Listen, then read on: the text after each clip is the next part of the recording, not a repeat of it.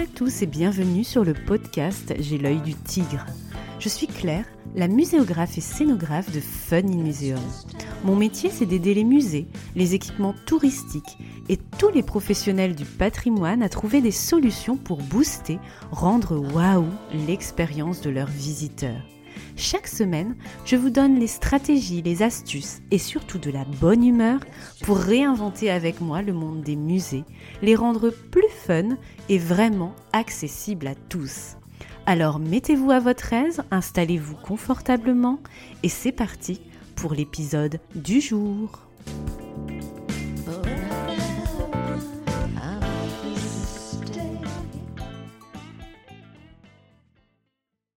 Bonjour et bienvenue dans ce nouvel épisode de mai 2023.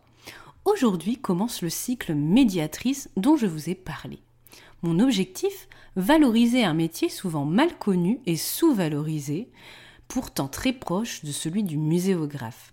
Rappelons que ces deux métiers ont pour objectif principal de transmettre des contenus à un public cible qu'on a identifié et dont on connaît les besoins grâce à la communication et à la mise en histoire. Chaque muséographe est différent, comme l'est chaque auteur de livre.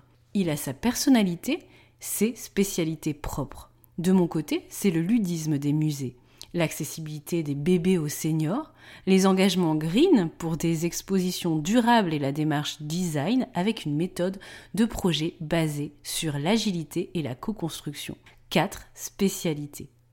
Pour une médiatrice, c'est la même chose. Une médiatrice, une personnalité, des spécialités propres. Les statuts sont divers en fonction du lieu d'exercice. Les missions sont souvent couteau suisse conception de visites, d'ateliers, d'outils de communication, de livrets, de chariots pédagogiques. Souvenez-vous du podcast numéro 87 sur cet outil de médiation humaine original et méconnu, enregistré justement avec trois médiatrices. Les médiateurs et chaque médiatrice que j'ai rencontrée au fil de mes projet de rénovation ou de création de musée était une pépite pour faire la passerelle avec moi entre un contenu scientifique discuté avec un comité d'experts et ensuite les publics. Ce pont nécessaire pour éviter le syndrome de l'expert ou du bouton de manchette dont je vous parle dans le podcast numéro 3. Et souvent, ces personnes de talent étaient rarement décisionnaires dans les projets et associées pleinement aux côtés des commissaires et autres métiers de musée. Quel gâchis Ce cycle médiatrice est donc une mosaïque de portraits et de talents. Vous vous y reconnaîtrez peut-être. Le premier portrait de médiatrice est celui de Julie Duponchel, de la structure Les Patriminaux. Julie est animatrice du patrimoine depuis 11 ans.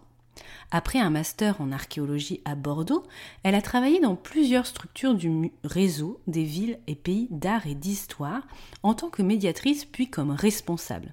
En 2021, Julie a créé son entreprise, les Patries Minot, à la suite d'un déménagement. Elle travaille en parallèle dans un pays d'art et d'histoire et elle réalise des vacations pour le Centre des Monuments Nationaux trois casquettes complémentaires d'un même métier qui lui permettent de développer des projets de médiation, mais aussi créer des outils pédagogiques, de concevoir des publications patrimoniales et des expositions.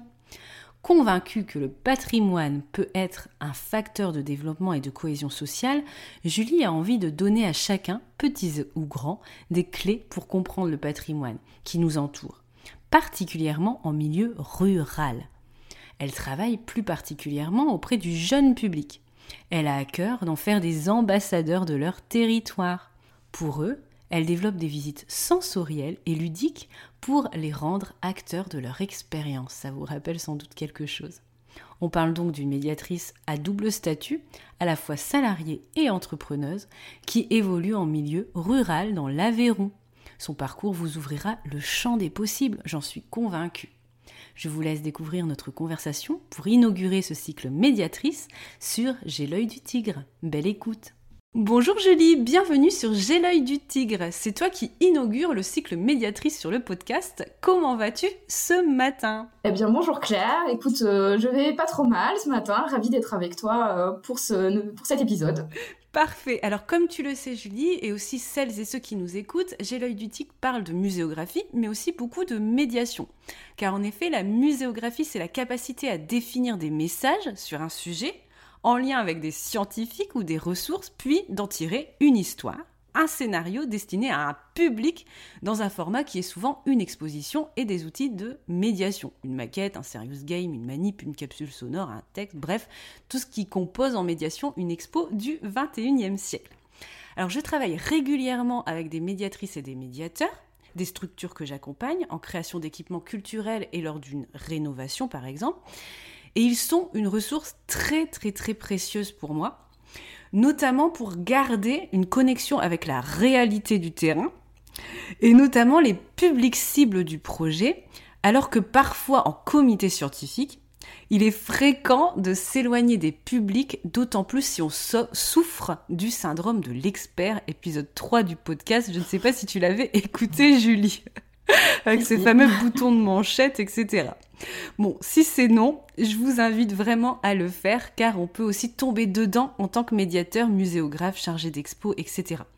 Être médiateur, c'est une pluralité des parcours et des personnalités et c'est le sujet spécial de ce cycle sur le podcast avec toi, Julie, qui commence et qui se jette à l'eau.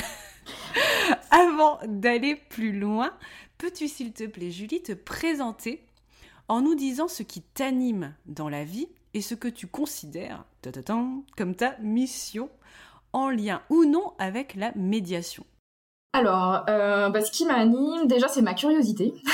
et euh, l'envie de, la partager. Euh, depuis que je suis toute petite, j'ai toujours adoré l'histoire et les histoires. Donc, comme beaucoup de gens, j'étais fascinée par euh, l'Égypte, euh, les contes et légendes de la Grèce antique, etc.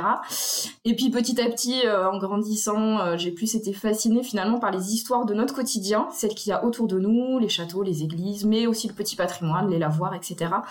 Et voilà, moi j'adore fouiller dans les archives, aller chercher des petites histoires et imaginer après comment les raconter parce que bah c'est bien de les connaître mais en fait c'est beaucoup plus gratifiant euh, en fait de les partager après avec quelqu'un.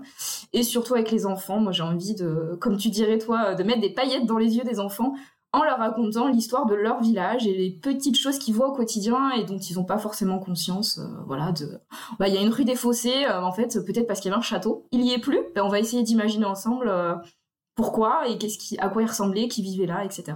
C'est euh, c'est un petit peu ça, mettre des paillettes en racontant des petites histoires du quotidien. Bah, c'est tout à fait l'esprit de, ton compte Instagram et puis du, du de, ton, de ton nom euh, commercial, entre guillemets, Patrimino, hein, finalement. C'est ça. Moi, je trouve que ça... C'est cohérent en tous les cas euh, avec tout ce qu'on peut découvrir sur toi, notamment sur Instagram. Alors, première question que je voulais te poser dans ce podcast invité, et puis une question très large, mais justement, ça va nous permettre de, procéder un peu en entonnoir et mieux te connaître. Qu'est-ce qu'être médiatrice pour toi aujourd'hui en 2023 Pourquoi est-ce un métier passionnant et surtout essentiel pour les structures culturelles comme les musées, mais aussi les offices de tourisme, les sites patrimoniaux où tu travailles? Alors pour moi déjà médiation avant tout c'est du partage et euh, voilà du lien en fait entre le patrimoine, l'art et puis surtout les gens, euh, les habitants comme les touristes et je pense qu'on a tous besoin de liens euh, entre nous et de partage. Donc voilà. Et plus largement je dirais que la médiation elle permet aussi de comprendre le monde qui nous entoure. moi, c'est aussi ce que j'ai envie de faire, c'est vraiment comprendre d'où l'on vient, alors j'ai une citation que j'aime bien de, Newton euh, qui dit euh, que c'est juché sur les épaules de des géants que nous voyons plus loin. Donc en fait, c'est en s'appuyant sur notre passé que l'on va pouvoir construire notre avenir. Et donc voilà, les médiateurs, ils sont là, en tout cas moi qui suis plutôt sur le patrimoine plutôt que l'art, mais nous on est là pour faire comprendre notre environnement d'un point de vue historique, architectural, voilà, comprendre comment on en est arrivé là. Euh, donc ça me paraît passionnant parce qu'il y a plein de choses à découvrir au quotidien et qu'on se nourrit nous-mêmes de ce qu'on de ce qu'on découvre. Et je pense que c'est primordial aussi pour les, les structures, donc euh, et notamment les communes, les, les, offices de tourisme qui ont aussi à cœur de de faire vivre leur village. Et notamment, ça peut passer par le, le biais de l'histoire. Malheureusement, en milieu rural, c'est pas encore euh, gagné parce que quand on est en dehors des grands sites patrimoniaux et des grands musées, euh, oui, on parle de patrimoine, on va restaurer euh, les petits lavoirs, le château, l'église, etc. Mais en fait, ça s'arrête là souvent et on va pas plus loin dans l'explication en fait. Pourquoi ce bâtiment il est là? Pourquoi on l'a restauré? Pourquoi c'est important de le garder? Donc les médiateurs en fait ils sont quasiment jamais jamais présents en fait après la restauration et je trouve ça quand même très dommage. Et dans les budgets, euh, dans les budgets culturels, la médiation, elle est quasiment absente. Euh, voilà, de, en tout cas en milieu rural. Après, c'est vrai qu'en ville, quand il y a des grandes institutions, c'est un peu différent. Euh, mais pour moi, en milieu rural, je, je le vois bien. Ouais, c'est un, gros manque, je trouve.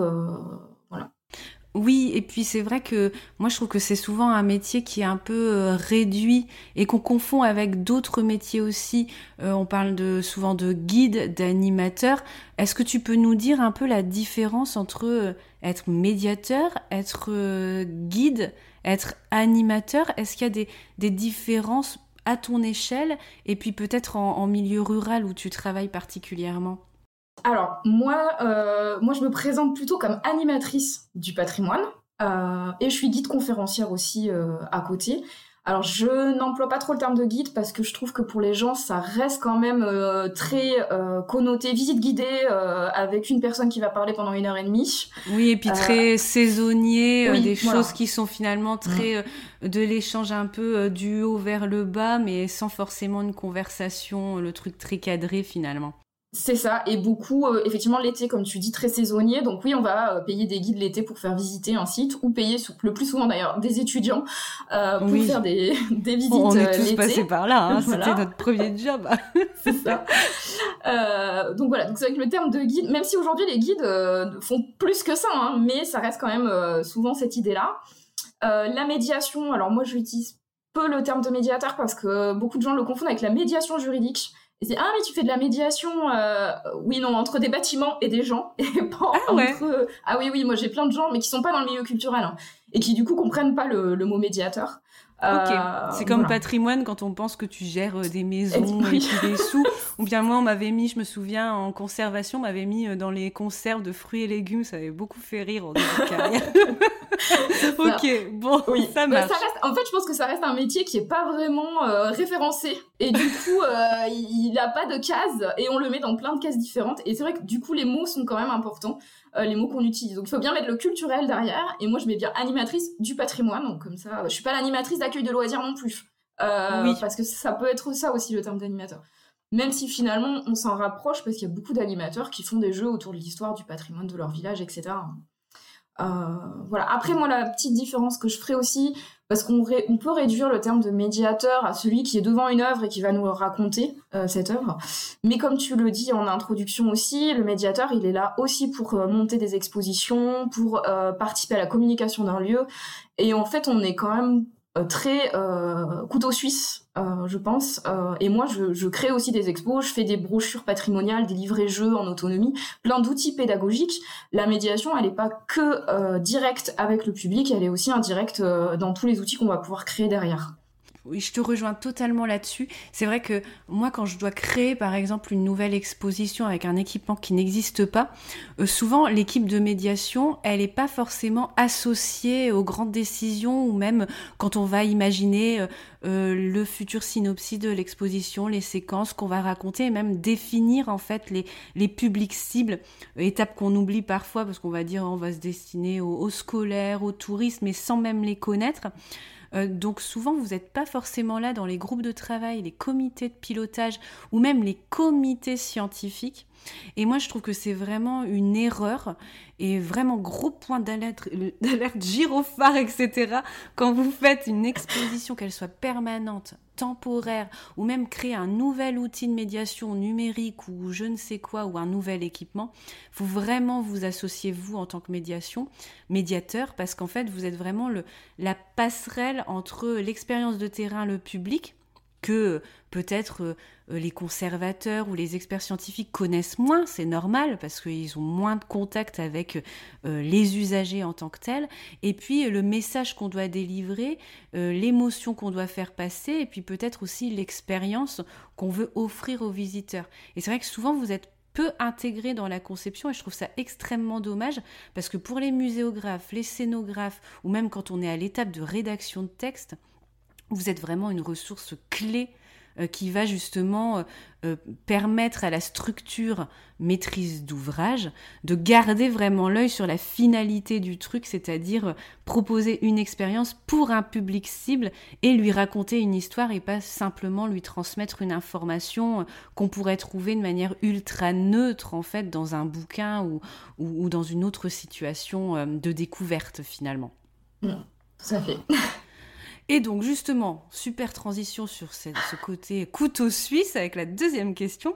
Raconte-nous ton parcours de médiatrice que tu qualifies de multicasquette avec ses succès et puis des couacs aussi, euh, comme on en rencontre tous, sans filtre.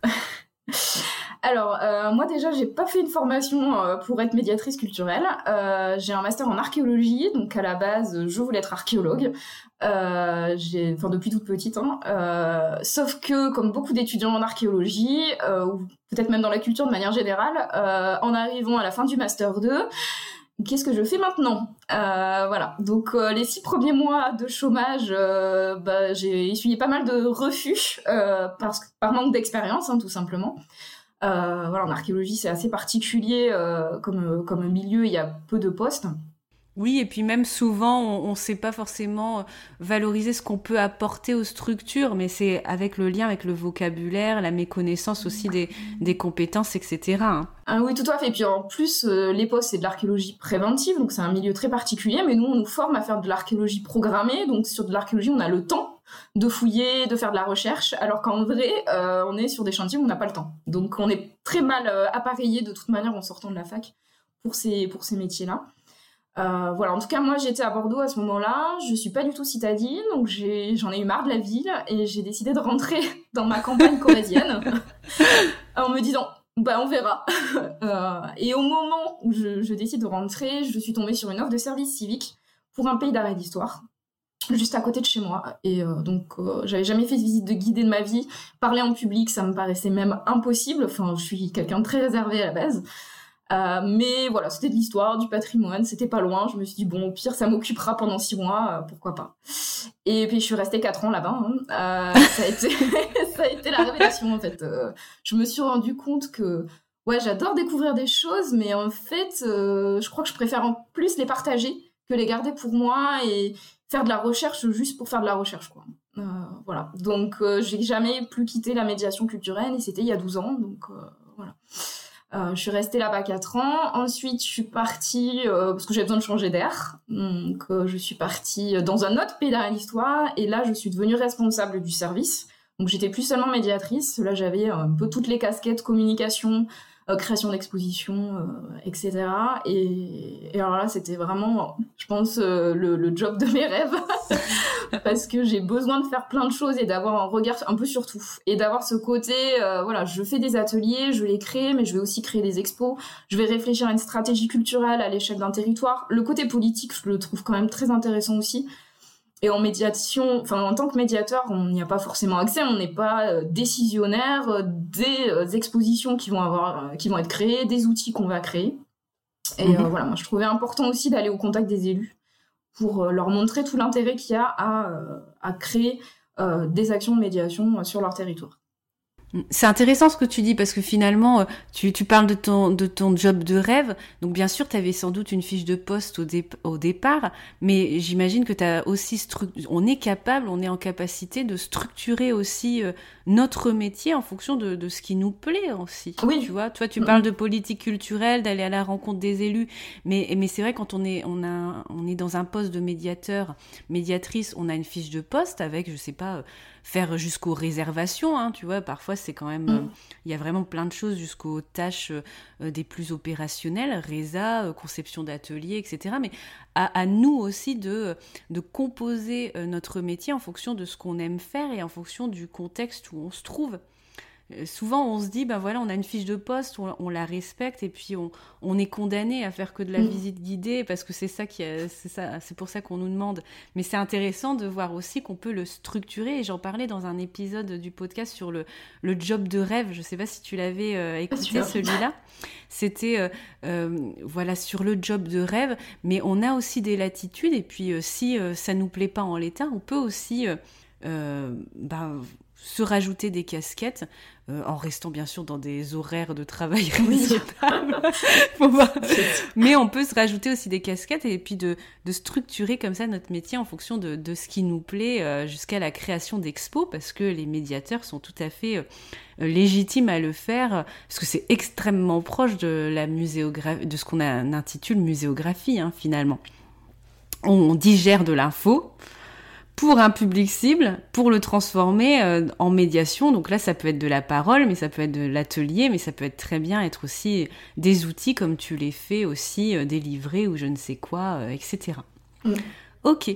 Et donc du coup, si tu dois nous citer un peu des, succès et des couacs, est-ce qu'il y a quelque chose qui te vient comme ça à brûle pour point? Des succès et des couacs. Alors, des succès, il y en a eu pas mal et je pense qu'on les retient surtout plus facilement que les couacs. Euh, voilà, euh, je, je, ouais, je, retiens plus facilement mes succès. Euh, après, c'est bien, t'as un cerveau bien structuré alors, parce que souvent le cerveau humain, il est fait pour retenir plus les galères et les couacs, tu sais. Même si après il fait un petit, un petit reboutage, tu sais, au fil du temps, mais, mais c'est bien. Ok. D'accord. Non, mais il y, a quand même quelques couacs, hein, faut pas se leurrer. Allez, ton, euh, top 3. Euh, alors, le premier, alors, le, premier, on, va dire que j'ai envie de citer qui me vient à l'esprit. Euh, en fait, après ce poste-là de, de, dans un pays d'arrêt d'histoire, j'ai déménagé. Et au moment où je déménage, j'ai parfois des, conjonctures, c'est assez impressionnant, assez fou quand même. Euh, il y a une collectivité qui est venue frapper à, la porte de mon boulot au moment où je partais, euh, qui cherchait euh, en fait à écrire un livre sur l'histoire de cette collectivité, qui est un syndicat d'électrification, donc l'arrivée de l'électricité en fait. Moi, c'est un sujet que je connais pas du tout. Hein. Bah, mais souvent, on travaille sur plein de trucs qu'on connaît pas, mais c'est ça. qui, est, qui est challengeant justement. ouais, tout à fait. Et je me suis dit, ah ouais, ça a l'air chouette en fait. Puis écrire un livre, quoi, c'est le rêve.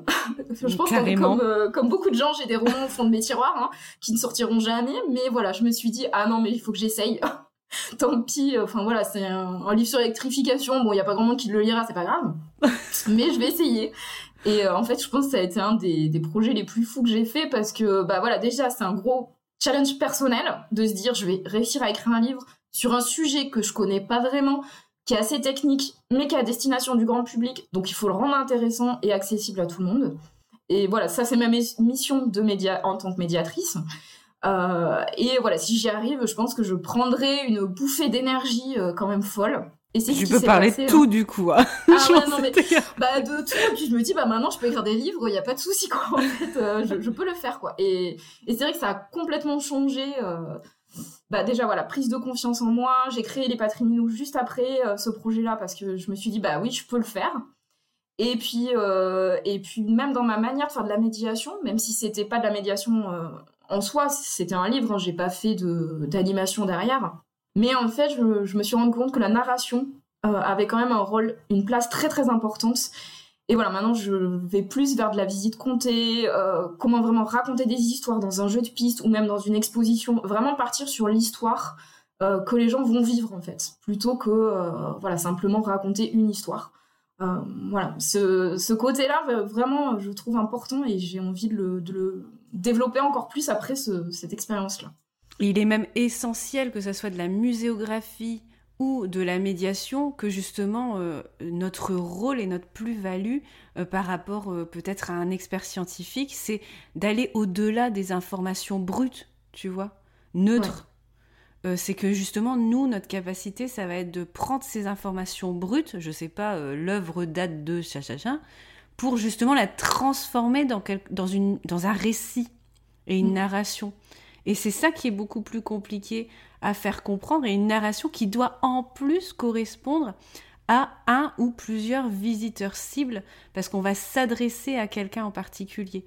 Parce que sinon, euh, bah, il manque, je trouve, euh, quelque, un espèce d'enrobage en fait mm. dans ce qu'on raconte et ce qu'on veut transférer. Moi, je t'avoue, j'en ai ras-le-bol des expositions qui sont rédigées comme si on était en train de se balader dans un catalogue d'expo, tu vois, ou euh, un truc mais mais ultra neutre où on s'adresse même pas à toi, euh, où tu as juste des infos brutes comme ça, comme comme si tu lisais en fait un article de presse, lorsqu'une une exposition et une médiation, euh, notamment euh, dans un site patrimonial, c'est c'est autre chose que transmettre de l'information, c'est aussi de transmettre une histoire et puis avoir tout ce côté euh, mise en récit, en robage quoi.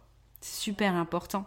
Oui. Moi, je, le, je m'en rends compte aussi euh, beaucoup sur les livrets jeux et les livrets de découverte dans les sites patrimoniaux ou dans les villages où c'est souvent un catalogue de jeux. Bon, bah, à tel endroit, tu vas faire tel jeu, à tel endroit. Et en fait, il n'y a pas de fil rouge. En fait, et moi perso, au bout de deux jours, j'en ai marre. J'ai plus envie de le faire. Je me dis bon bah à quoi bon? C'est un rébus, c'est un machin. En fait, je pourrais le faire à la maison euh, aussi quoi. C'est alors que si on voilà, si vraiment on crée une histoire, peut-être plus dans l'esprit escape game ou quelque chose, mais où le le, le, le visiteur il est vraiment l'acteur en fait de son jeu et il comprend pourquoi il fait tel jeu à tel endroit et pas un autre. Enfin voilà. Et donc c'est pareil pour une exposition. Euh, effectivement, ouais, je pense que. Et puis je crois que les, les gens ils, ils sont à la recherche de ça aussi. Hein. Euh, pendant longtemps, euh, voilà. Sinon, tu restes dans ton canapé et puis tu regardes, tu vois, 15 euh, sculptures dans un bouquin, tu vois.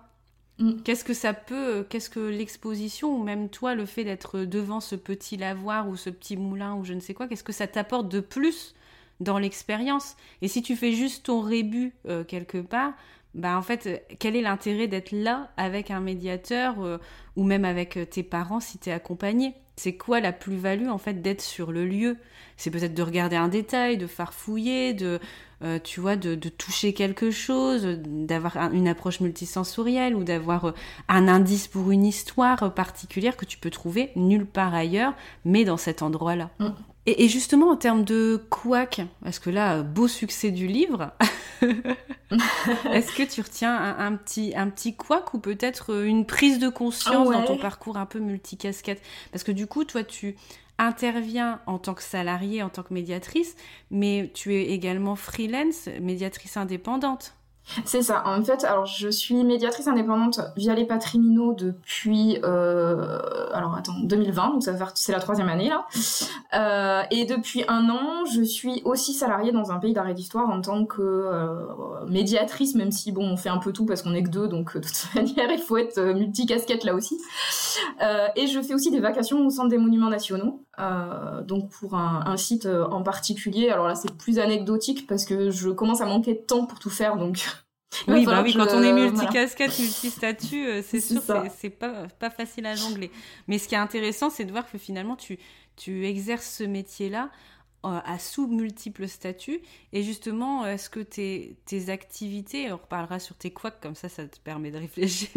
Euh, tes activités, du coup, elles sont, elles sont très différentes en fonction de quand tu, tu es médiatrice dans une structure, en vacation ou après en projet freelance?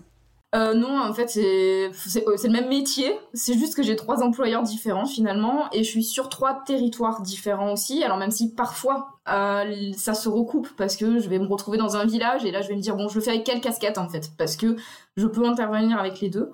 Euh, mais finalement, j'ai à peu près le même type de projet, des animations. Là, on travaille sur une exposition avec le Pays d'arrêt d'histoire où je suis salariée, avec le Centre des monuments nationaux, je suis en train de leur faire une brochure pour les enseignants. Euh, voilà, en fait, euh, le métier est le même. Je vais avoir des territoires différents et parfois des thèmes un peu différents parce qu'avec le CMN, je suis certes dans une abbaye, mais je travaille sur des tableaux aussi d'art moderne qui est ah, voilà de complètement hors de ma formation mais c'était ça qui était chouette en fait c'était de, de pouvoir travailler aussi sur autre chose euh, et de changer un petit peu de temps en temps de, de sujet de public voilà D'accord, donc l'avantage pour toi de ces multi-statuts, c'est justement de pouvoir faire euh, des projets différents, dans des contextes différents, des territoires différents, et puis peut-être d'ambitions différentes, avec peut-être une part de liberté. Parce que c'est vrai, quand on est freelance, on est quand même plus libre dans ce qu'on propose. Oui, alors euh, ouais, il y a, ça. Alors après, au début, je t'avouerai que quand j'ai accepté euh, le salariat et les vacations, il y avait aussi un côté financier derrière, parce ah. que euh, bah je, commençais, voilà, je commençais en tant qu'indépendante, donc il y a quand même un certain temps avant que les gens vous connaissent. voilà, le bouche à oreille, on m'avait dit à peu près 2-3 ans avant que ça marche. Donc effectivement, j'étais dans un creux et euh, ça m'a permis d'avoir une stabilité financière et de pouvoir développer des projets à côté dont j'avais vraiment envie et de pas me dire bon bah là il faut que je mange donc je prends le premier truc qui vient. Euh, donc c'est vrai que là maintenant j'ai la liberté de choisir euh, de choisir aussi mes projets et d'être vraiment libre de faire ce que j'ai envie et de la manière dont j'ai envie de les faire. Après, ça, c'est la casquette de freelance qui te donne cette liberté-là? Ben, J'ai de la chance parce que je suis... Euh, en fait, ce qui est marrant aussi, c'est que le CMN est venu me chercher, c'est eux qui sont venus, parce qu'ils me connaissaient en tant qu'indépendante et qu'ils aimaient bien ce que je faisais. Donc euh, ça m'a aussi servi de, communication euh, presque professionnelle. Hein, euh, c'est peut-être une bonne ligne sur mon CV au final. donc avec eux, je suis aussi hyper libre parce qu'ils attendent un petit peu ce que je fais en tant qu'indépendante, de le retrouver aussi dans ce que je leur propose en, en vacation. Euh, et euh, voilà, en tant que salarié, c'est une toute petite structure, on est que deux, donc il y a personne derrière pour me dire euh, non, non, il faut absolument que tu le fasses comme ça, comme ça, comme ça. Non, tu... on, a besoin de faire une animation à tel endroit, bon bah tu l'as fait comme tu as envie de la faire. Donc je suis très libre sur les trois en fait. Et c'est intéressant ce que tu dis parce que souvent il y a des, personnes qui sont médiateurs et ou bien qui qui trouvent pas forcément de travail euh, tout de suite et là du coup toi tu as su multiplier finalement les casquettes et chacune de tes casquettes finalement se renvoie et te te servent en fait euh, mm. pour voilà elles se répondent entre elles et, et ça ça crée euh, ça crée une pluralité de, projets différents. Donc c'est top. C'est ça. Et après, il faut juste faire attention quand même euh, euh, à la schizophrénie, parce que des fois, tu sais plus trop pour qui tu travailles. Et, euh, et d'arriver à, prioriser aussi, c'est quoi la priorité et, et, voilà, quel projet je fais avec tel statut ou tel autre. Parce que voilà, moi je commence aussi à arriver à un moment où j'en ai trop et il faut que je, je choisisse. On est obligé de choisir, ouais, c'est pas évident. Moi je suis dans ce cas-là ben, depuis que je me suis lancée hein, en 2016 où, où j'ai la, la, chance de, de, pouvoir dire plus souvent non que oui, ce qui est quand même un, luxe. oui, un, luxe, mais en même temps, c'est parce que euh, ça dépend comment tu te positionnes aussi. Euh, mm. Le fait de, de répondre à un besoin précis, c'est ça aussi qui, qui resserre euh, voilà ton, ton entonnoir et, et, ton tunnel de vente aussi. mais en effet, moi, parallèlement à la muséographie, tu vois, moi, je fais aussi des ateliers de facilitation Lego Serious Play, qui est plutôt du management, tu vois, qu'on considère mm. comme du side business, ou même de la formation que je fais aussi. Et c'est vrai que de devoir orchestrer toutes ces différentes casquettes, même si c'est sous euh, euh, le nom commercial Fun in Museum, tu vois, ou mon nom particulier quand on est plus en Lego, bah c'est vrai que c'est un exercice qui est pas facile et en effet, euh, parfois tu es un peu frustré parce que tu aimerais bien développer une partie, mais tu peux pas le faire mm. forcément au rythme que tu veux, mais bon. Voilà, ensuite c'est une question de priorité et puis de, temps, parce qu'on a tous que 24 heures dans une journée, donc il faut faire des choix. C'est ça. Oui. Et savoir bien garder euh, la limite entre vie pro et vie perso.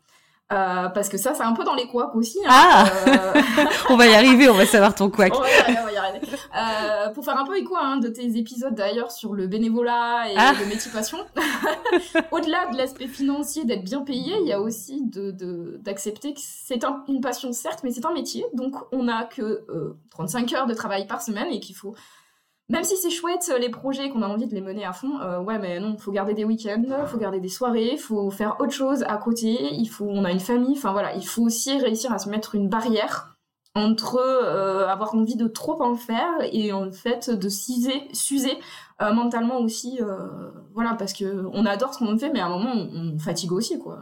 Oui, et puis souvent, c'est vrai que on est extrêmement généreux quand on a un métier passion, et puis quand on mmh. doit le, rentabiliser et puis le monétiser, notamment pour la partie plus freelance, mais aussi quand on est salarié, parce que on a une fiche de poste qui est cadrée, Hein.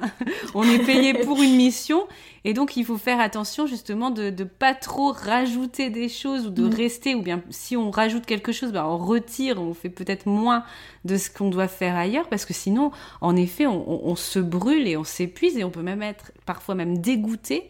Euh, on peut avoir une espèce de dégoût de sa propre passion d'avoir une overdose euh, totale. Donc il faut être vraiment très très prudent. Euh, très très prudent à ça et de d'essayer, ce qui est dur, moi ce que j'ai fait au fur et à mesure de mes années, c'est d'essayer de, de contrôler ma générosité Et des fois, quand je, tu vois, des fois, tu vois, je me dis, ah, je vais faire ça, je vais faire ça. Et puis après, je me dis, ah, mais, mais c'est pas prévu. Attention. Non. je ne suis pas payée pour. Attention, calme-toi. Donc j'ai une espèce de petite voix intérieure. Et je pense que cette petite voix-là, on doit l'avoir quand on est salarié, et puis quand on est free, et puis encore plus quand on est multicasquette, parce que sinon, euh, les occasions de se brûler et de, de se perdre, euh, elles sont euh, extrêmement nombreuses. Carrément. Mais avec le, ça vient avec le temps. Au début, on est tout, tout feu, tout flamme. Et ça. puis, euh, voilà. oui, puis après, t'es là, tu es mollo, je réfléchis d'abord.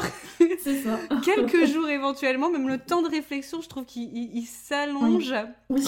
je trouve, au début, tu réponds dans, tu vois, dans la minute, après dans l'heure, après dans la journée, et puis après, limite, euh, une semaine plus tard, tu vois. Genre, même des fois, t'as besoin de 15 jours. Mais c'est bien, c'est la maturité, justement, du truc, et c'est aussi ce que les couacs nous apprend. Euh, et puis, c'est toujours difficile, de toute façon, les métiers passion. Et justement, en parlant de métier passion, petite revue de projet à présent avec cette troisième question. Parle-nous, s'il te plaît, Julie, d'un projet qui t'a challengé. je l'ai un peu déjà évoqué. Le euh, bouquin. C'était l'histoire du livre. Voilà, c'est celui qui m'a le plus challengé. Alors, un, voilà. un, autre qui t'a donné plutôt du fil à retordre, sans forcément à le citer. Hein. Euh, alors en fait, il n'y a pas un projet en particulier qui m'a donné du fil à retordre. Enfin là, comme ça, je je vois pas. Euh, ce qui me donne le plus de fil à retordre dans les projets au quotidien, euh, c'est de me freiner. Parce que comme on, l'a dit, voilà, c'est des fois on a des projets, on a envie de s'y jeter à fond. Les, les, gens qui sont en face de nous sont hyper à fond aussi. Et on se dit, waouh, ça va être génial. Bon, ben, je vais faire ma fiche pédagogique, je vais, je vais commencer à, à imaginer les outils, etc. et puis là, d'un coup, il y a les élus qui arrivent et qui disent ah bah non euh, bah on n'a pas les sous. Ah bah non euh, c'est pas le bon moment politiquement il va falloir peut-être voir ça dans quelques mois. Et puis des bah, fois les, mois ça devient des années. Et puis bon bah au bout d'un moment on se rend compte qu'on a travaillé pour rien et que même sans nous le dire non directement ça devient un, non euh, voilà. Et moi j'ai un, un, un, projet un peu comme ça en fait qui qui a émergé il y a deux ans. Alors de temps en temps il me rappelle. Oui oui on va le faire on va le faire Bon, là, j'ai lâché l'affaire. Hein. ouais, non, c'est gérer la frustration et puis finalement la, faisabilité et le fait qu'en fait on contrôle pas tout. Moi, c'est pareil, j'interviens, tu vois, euh, en étude de faisabilité pour créer un nouvel équipement, tu vois, un nouveau musée. Mais entre l'étude de faisabilité, c'est-à-dire est-ce qu'on va avoir les sous, combien ça va coûter, euh, avec trois scénarios et lequel on retient, et euh, on coupe le ruban à la fin, t'imagines? Oui, le temps. T'imagines la longueur, déjà il se passe 4-5 euh, ans, tu vois, entre les deux. Et puis, euh, et puis surtout, il y a tellement d'embûches entre-temps, de la démotivation, pas forcément venant de nous, mais ailleurs, et puis des aléas qui font que, oui, en effet, euh, parfois abandonner un projet qui devait se faire, je pense que c'est c'est l'un des challenges et puis de ce qui nous donne le fil à retordre euh, le plus euh, dans, nos métiers respectifs. Hein. Bah oui. Et puis d'accepter qu'il faut l'abandonner en fait. Là, moi, je, moi j'ai un peu abandonné l'affaire, mais en face, ils n'ont pas vraiment abandonné. Mais en fait, ça m'use aussi moi. Je pense qu'ils s'usent eux-mêmes à essayer de trouver euh, comment faire. Mais moi, ils m'usent aussi parce que je sais voilà, je me dis bon, j'arrête, mais en même temps, dès qu'il me rappelle, je me dis ah peut-être que ça va le faire cette fois-ci. Et puis bah oui. Et puis en même temps, tu as une espèce de loyauté aussi. Si tu accompagné des personnes, t'as pas envie de leur dire du jour au lendemain, euh, bah non, ça m'intéresse plus. Tu as envie aussi de d'aboutir et puis de mettre aussi un petit point final, euh, même si ça t'arrange pas au moment où on te rappelle, etc. Hein, moi, ça m'arrive aussi régulièrement, mais ouais, gérer la frustration et puis aussi l'abandon et puis le fait que ce qu'on a imaginé euh, ne, ne, se passe pas comme prévu, ouais, c'est pas facile dans nos métiers. Surtout qu'on est des créatifs et puis on a envie que oui ce qu'on a imaginé euh, sorte de terre, C'est ça. Et justement, un des derniers projets euh, qui t'a le plus touché euh... Ne me parle pas d'électricité. Hein. non, non, non. non, je vais parler euh, d'un projet d'exposition. ah Bon, même si je pense que si tu voyais l'exposition, tu hurlerais, mais c'est pas grave. non, non, non, parce qu'en fait, moi je hurle pas, parce qu'en fait, tu sais jamais quand tu découvres un truc euh, tout ce que tu ne sais pas du contexte. Tu vois, des fois, tu as envie de faire un truc super et puis en, fait, tu as tellement eu d'embûches ou un budget ou un calendrier ou un truc. Donc moi, souvent, quand je vois un truc euh, un peu qui me déplaît, souvent je me dis, oui, mais je ne sais pas Oui, il y a tout le contexte qu'on ne sait pas, humain, managérial, financier, calendaire. oui, oui. Je n'hurlerai pas. Je qu'est-ce qui s'est passé? Non, après peut-être que moi je hurlerai aussi parce que c'était il y a trois ans et que voilà, depuis trois ans j'ai évolué aussi et je me dis je le ferai peut-être pas de la même manière. Mais en tout cas, voilà, c'était une exposition autour des migrations. Euh, parce que donc quand j'étais en Corrèze, en Haute-Corrèze, euh, il y a énormément, il y avait énormément de migrations saisonnières. Donc comme on était sur un territoire très pauvre, les gens partaient à Paris, dans les Landes, ils allaient faire plein de métiers différents un peu partout.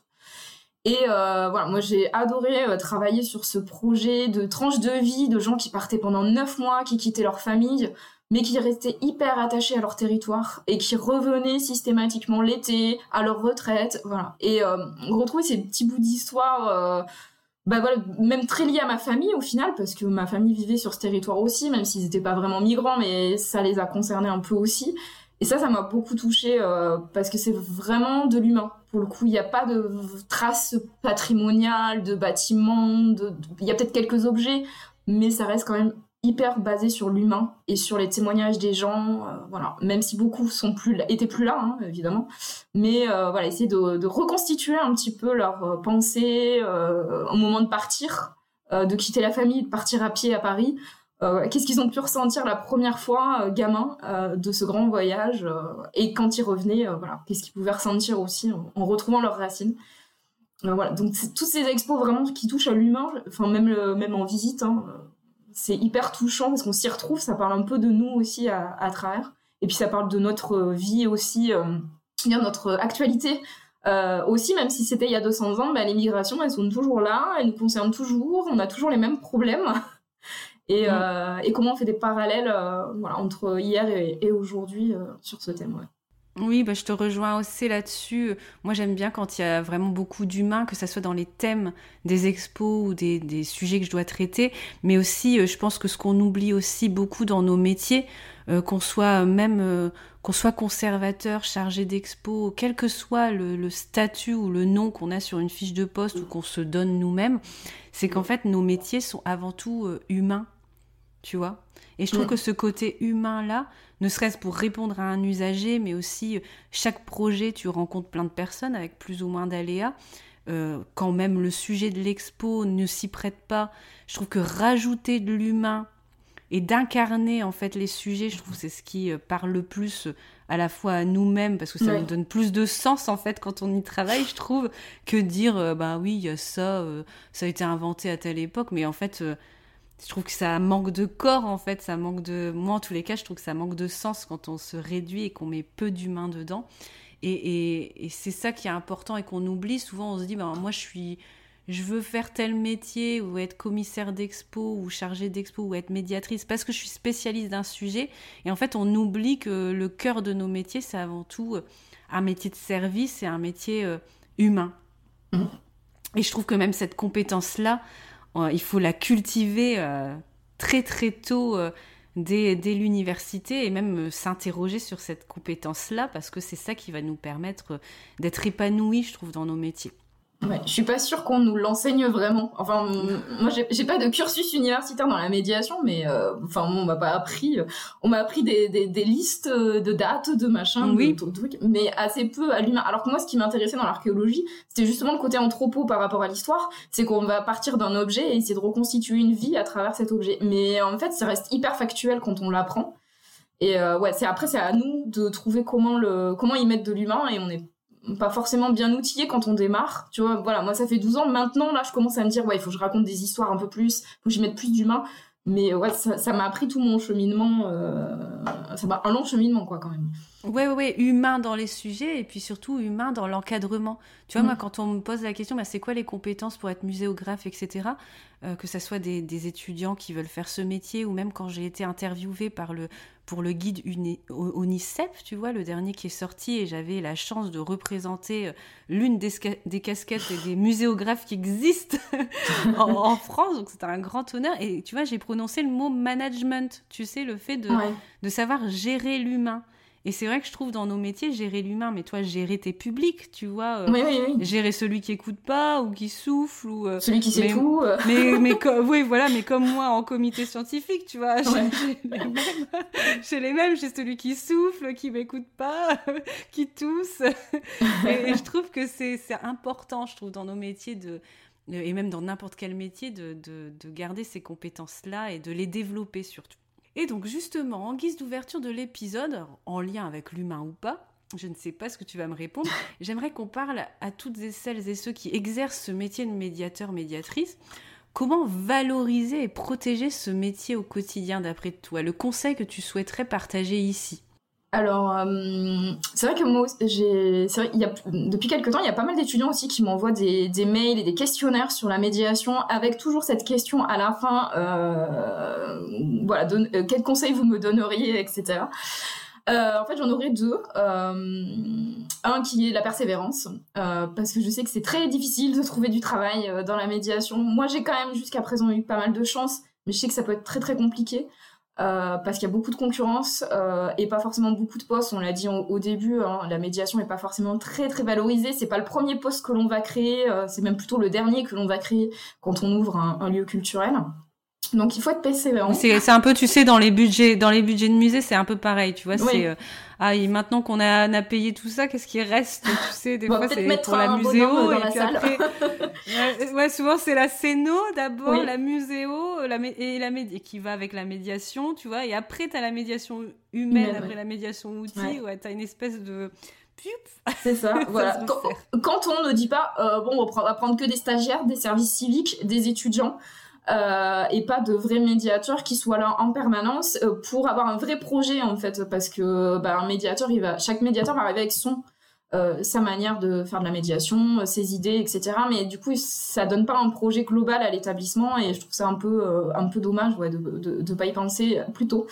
Donc voilà, il faut s'accrocher si, si c'est vraiment notre métier passion et, et comme tu le disais aussi, ne pas hésiter à le dire si on a envie de faire d'autres choses. Il y a quand même des entretiens annuels qui permettent aussi de remettre à plat euh, sa fiche de poste, de la faire évoluer. donc voilà, si on trouve que la communication c'est hyper important et que ça nous intéresse, ben pourquoi pas demander à faire un peu de com à, côté aussi, euh, d'être intégré dans les comités scientifiques d'exposition, etc. Donc pas hésiter effectivement à, le dire. Après voilà, suivant les structures ça marche ou pas, hein, mais euh, en tout cas faut pas faut pas hésiter à le dire et à, à parler quoi.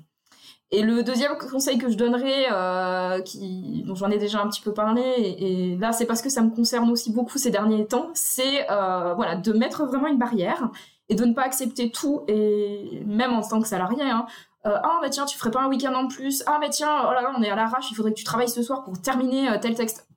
Ok de temps en temps, mais il faut arriver à dire non et à mettre une barrière. Non, là ça dépasse mon temps, ça dépasse ma fiche de poste. J'ai besoin de temps pour moi, je fais autre chose à côté. Donc vraiment bien mettre euh, une barrière à sa passion, euh, ça reste un métier avec euh, des horaires de travail. Oui, c'est vrai qu'il se faire avoir. On se faire violence parfois parce que c'est pas naturel, mais au fur et à mesure, on arrive à même ne plus culpabiliser. Oui, non, mais bien sûr, mais je, je, sais que voilà, quand on commence, qu'on a galéré à trouver un poste, et qu'on veut faire ses preuves pour être sûr de le garder, on est prêt à accepter euh, des heures en plus, euh, des missions en plus, euh, etc. Mais, mais en fait, c'est pas, c'est pas bien parce qu'on donne de mauvaises habitudes dès le début et après, on a nous du mal à les perdre, mais les gens en face de nous, ils pensent qu'on peut en faire beaucoup en peu de temps, alors qu'en vrai, on y passe nos nuits. Mais voilà. Donc faire très attention à ça aussi. C'est ça. Hein. Ok, donc du coup, si je résume, persévérer, ne pas hésiter à proposer et puis euh, se protéger euh, soi-même au-delà même euh, du métier. Ok, merci infiniment Julie d'avoir partagé ton expérience en tant que médiatrice et d'avoir inauguré ce cycle sur le podcast J'ai l'œil du tigre. As-tu une actualité à nous partager avant de se quitter? Alors même mon actualité, alors c'est qu'on approche de l'été, donc euh, déjà euh, je vais être bien occupée. Donc s'il y en a qui passent par l'Aveyron, il y aura plein d'animations autour du patrimoine cet été. Et si vous n'êtes pas en Aveyron, j'ai écrit un livre là tout récemment qui, qui vient de sortir, donc qui, qui, est un livre enquête pour les enfants. Euh, autour de Jean-Henri Fabre et du patrimoine de l'Aveyron. Donc on peut le faire à la maison, mais ça permet de découvrir un peu la vie au 19e siècle à travers euh, un entomologiste célèbre, s'il y a des fans d'insectes par ici, euh, ou des enfants fans d'insectes. voilà, c'est une autre manière de valoriser le, le patrimoine de l'Aveyron et un personnage qui est un petit peu méconnu quand même, mais un grand monsieur. Ok, et eh ben on mettra les liens justement dans la description de l'épisode pour ceux qui veulent l'acquérir euh, et le faire euh, en vacances ou euh, à la maison. Ça marche pour les deux. Super. Et il ne nous reste plus qu'à vous souhaiter, chères auditrices, chers auditeurs, une très belle matinée, après-midi, soirée où que vous soyez. Et puis nous saluons toutes les médiatrices et les médiateurs aussi. On, on parle beaucoup au féminin, mais il y a aussi des médiateurs qui nous écoutent sur le podcast. Et je sais qu'ils sont nombreux, et surtout partagez euh, les épisodes de ce cycle à vos collègues de la médiation, qui est quand même un champ très très large, on va le voir au fur et à mesure du cycle, pour mieux valoriser ce métier essentiel qu'on place souvent dans une petite case, alors qu'il est euh, plutôt tentaculaire, n'est-ce pas? Je pense qu'on l'a bien, on l'a bien illustré euh, aujourd'hui. À bientôt sur J'ai l'œil du tigre, et encore merci Julie pour ton partage. Merci à toi. Si tu aimes J'ai l'œil du tigre, tu vas adorer te former avec moi. Je te propose des produits de e-learning, e-book et formation en ligne. Je dispose aussi d'un catalogue de formations en présentiel pour les professionnels du secteur autour de quatre grands thèmes. La démarche design, l'accessibilité, la stratégie et la médiation. Les liens sont en description de chaque épisode ou rendez-vous sur mon site web www.funnymuseum.com, page formation et page boutique dans le menu du site.